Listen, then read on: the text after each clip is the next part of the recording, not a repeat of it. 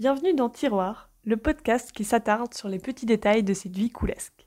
Je suis Anaïs Jandel, mutin perte sur l'internet, illustratrice et créatrice en tout genre, passionnée par la vie et ses joies innombrables. On m'a raconté une histoire.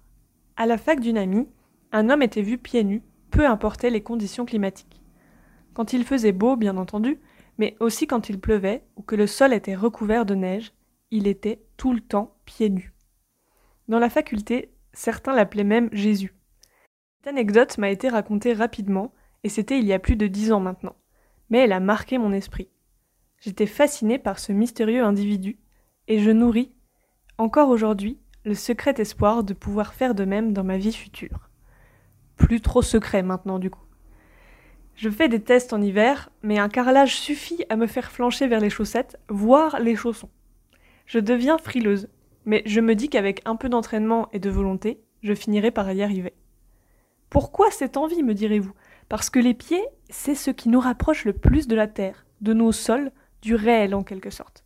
C'est un peu nos racines mouvantes à nous, et en mettant des chaussettes, on coupe un peu cette sensation. Quelle magnifique sensation de sentir le sol sous nos pieds, la terre, les gravillons, le sable chaud. Mais on a plutôt besoin de chaleur.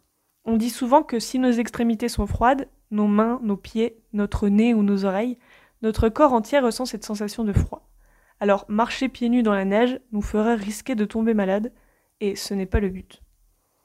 Imaginez un instant pouvoir marcher dans la neige comme un animal sauvage, s'enfoncer dans la poudreuse sans avoir besoin de raquettes. Et voir nos empreintes de pas se confondre à celles des oiseaux, des cerfs ou des biches. Ça fait rêver, non? Et ça n'a pas l'air si inatteignable que ça. Et quel rêve si l'on pouvait marcher pieds nus dans la rue, sans prendre le risque de marcher sur des bouts de verre.